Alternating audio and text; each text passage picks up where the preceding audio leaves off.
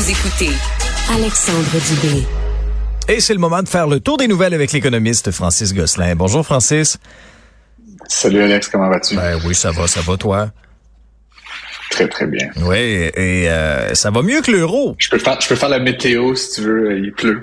Oui, oui, j'ai remarqué ça en marchant vers Cube. Euh, j'aurais dû venir. Économiste, météorologue. oui, ah non, mais t'as tous les talents.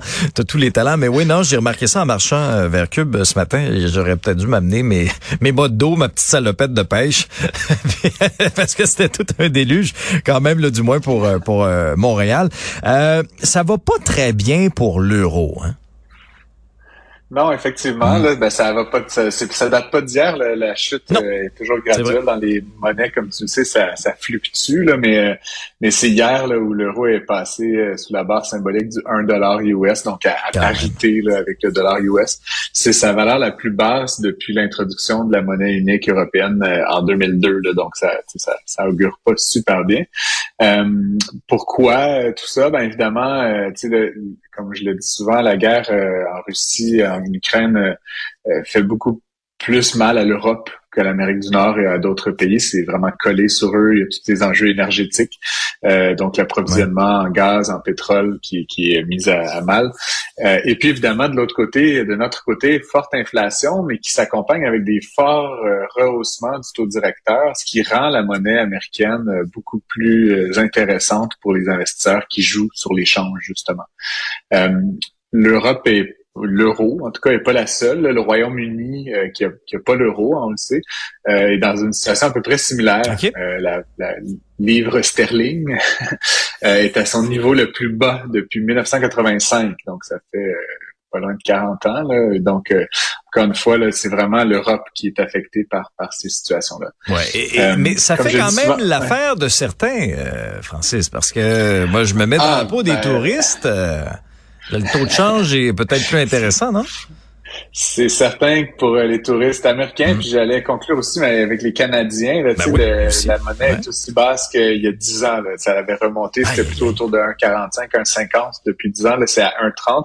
Donc, que ce soit les Canadiens, les Américains ou d'autres, euh, évidemment, quand tu arrives là-bas avec ton dollar US, par exemple, avant, tu avais 80 cents, ben là, tu as, un euro complet. Donc, évidemment, le pouvoir d'achat des touristes est plus grand. Donc, c'est plus intéressant pour nous, euh, Nord-Américains, euh, d'aller faire un petit tour de l'autre côté.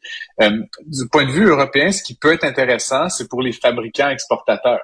Ah c'est certain qu'aujourd'hui, c'est beaucoup moins coûteux d'acheter uh-huh. une voiture européenne. Fait peut-être qu'il y a des beaux jours pour les BMW et autres voitures de luxe allemandes, par exemple. Mm-hmm. On sait que le, le chancelier allemand est de visite au Canada. Je vais en parler dans un instant. Mais bon, il y a peut-être aussi des tractations qui se font euh, autour de ça. Mais donc, les biens fabriqués en Europe, vu cette situation-là du taux de change, est beaucoup plus, sont beaucoup plus intéressants soudainement. De même que le tourisme. Ouais. Tu, tu, faisais référence à Olaf Scholz qui est, qui est, qui est arrivé au Canada effectivement dimanche en fin de journée. Il était de passage à Montréal euh, hier. Et il y a toute la question du, de, de l'approvisionnement en, en, gaz, là, en ressources euh, le plus vert possible, mais on n'en est pas non plus. Mais en tout cas, une chose est sûre, euh, M. Trudeau a fermé encore une fois la porte à, GNL Québec.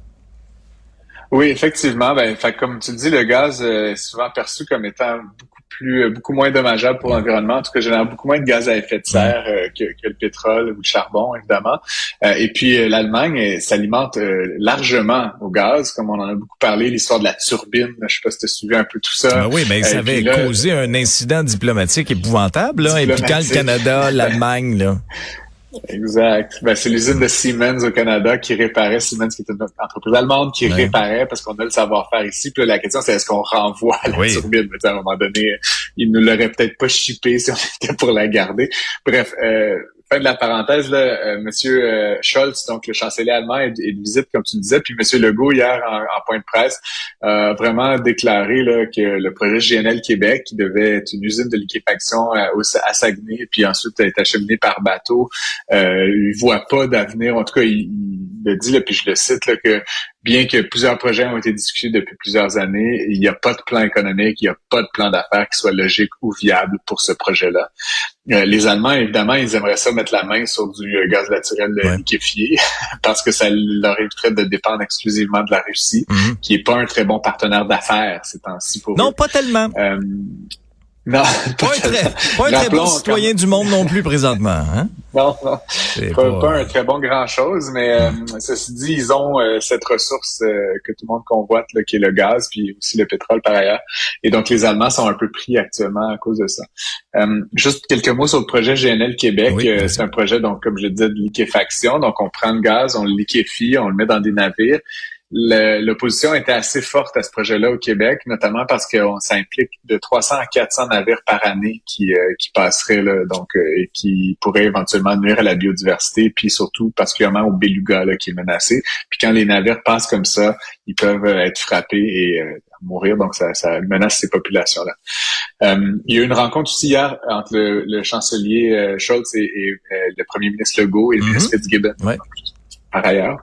Euh, ils n'ont pas parlé de GNL Québec, par contre.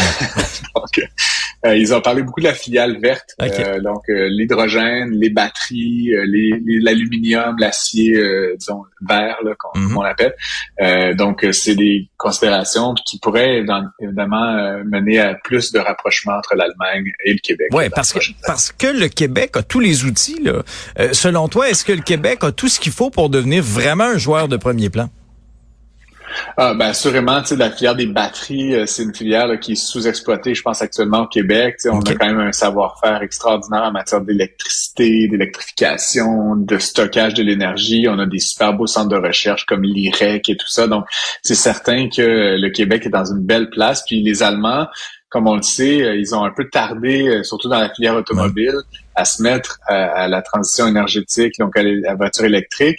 Euh, ils se font damer le pion par les Américains, bizarrement, qui ont lancé avec Tesla, mais ben aussi GM, Ford, des modèles il y a plusieurs années, voire une décennie.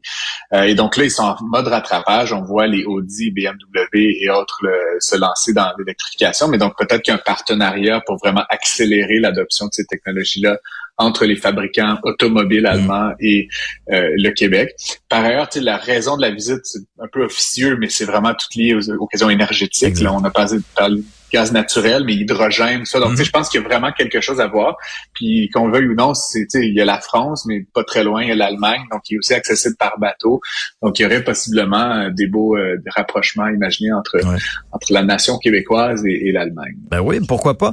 En terminant, tu nous parles euh, donc de l'ancien chef de la sécurité chez Twitter qui formule une plainte auprès de trois autorités américaines. Ouais, il, il est pas content, M. Zadko. Euh, c'est, je, le, le connais pas personnellement, Alexandre. Euh, c'est l'ancien en anglais, là, juste pour euh, que les auditeurs comprennent bien, c'est le Chief Security Officer. Là, donc, c'est le plus haut placé en termes de sécurité de l'information, sécurité informatique chez Twitter. Il a été euh, licencié, en fait, M. Zadko, en janvier dernier, après à peine deux ans au sein de l'entreprise. le motif de son licenciement, c'était mauvais leadership et performance sous-optimale j'ai vu beaucoup euh, de commentateurs sur euh, Twitter justement qui mhm. euh, utilisaient un mot qui commence par B et qui finit par T. Là, je ah, pas oui, ben, mais qui, qui, disait que c'était pas c'était pas vraiment un motif qui lui ressemblait légitime. Surtout connaissant M. Zaidko, qui est un expert vraiment réputé, qui a collaboré, qui est vraiment un collaborateur. Il a mhm, fait plein de mhm. projets open source et tout. Bref, il a dénoncé l'entreprise auprès de la Securities and Exchange Commission, qui est l'autorité des marchés financiers, le département de la justice, qui est l'équivalent du ministère de la Justice, et la Federal Trade Commission, qui encadre tout ce qui est commercial aux États-Unis. Euh, il accuse Twitter de négligence et de complicité avec des gouvernements étrangers qui voudraient infiltrer la plateforme et mettre la main sur des informations euh, des utilisateurs privilégiés. Qu'on pense euh, au printemps arabe, par mm-hmm. exemple, ou tout ce qui est passé en Turquie plus récemment. Donc, évidemment, les gouvernements, s'ils peuvent savoir qui est où, fait quoi, dit quoi, ça leur donne un, évidemment la, haute main là, pour euh, évidemment arrêter ces mouvements contestataires. Euh, et il dit que les, les utilisateurs et les investisseurs, euh, donc M. Zalco, auraient été mal renseignés sur ce qui se passait à l'intérieur ah de l'entreprise. donc c'est une dénonciation assez grave. Puis je te dirais qu'avec tout ce qui se passe avec Elon Musk, avec le achat, pas achat et tout ça, ça augure très mal pour Twitter. Il y a beaucoup de turbulences, hein? effectivement. Ça brasse là. Effectivement. Puis euh, bon, on se rappellera que M. Musk, le 44 milliards qu'il avait offert pour l'entreprise mm. euh, au début de l'été, donc euh, c'était correspondait à un prix par action de 54 dollars et 20 par action. évidemment, le, suite à son annonce, l'action avait frôlé les 50 dollars, même dépassé les 50 dollars. Donc évidemment, les, actionnaires se rapprochaient d'un prix d'achat. Mm-hmm. Par contre, ça a fluctué et quand M. Musk a annoncé qu'il se retirait, l'action a vraiment baissé pas mal. et même depuis les quelques derniers jours, avec cette annonce de M. Zadko qui dénonce l'entreprise, l'action a perdu 7% encore. Donc, elle était à 41 dollars ce matin. Donc, on est loin le 15 dollars par action. C'est quand même une grosse différence. Donc, M. Musk, en fond, euh, fourbit ses armes. En fait, ça lui donne des armes additionnelles dans sa dans sa poursuite là, et contre-poursuite euh, contre Twitter. Euh, donc, ça augure mal pour Twitter, malheureusement, qui est une belle plateforme, mais mm. clairement, il y a des petits enjeux de gouvernance à l'interne qui semblent lui faire mal. C'est subtil, mais ils sont là. Merci beaucoup, Francis. On se reparle demain. Ben, passe une belle journée. Merci à vous d'avoir été à l'écoute. Encore une fois, fidèle euh, à l'émission. Vincent Dessureau suit à l'instant. Je vous souhaite euh, une très belle journée. On se retrouve demain dès 10h. Bye.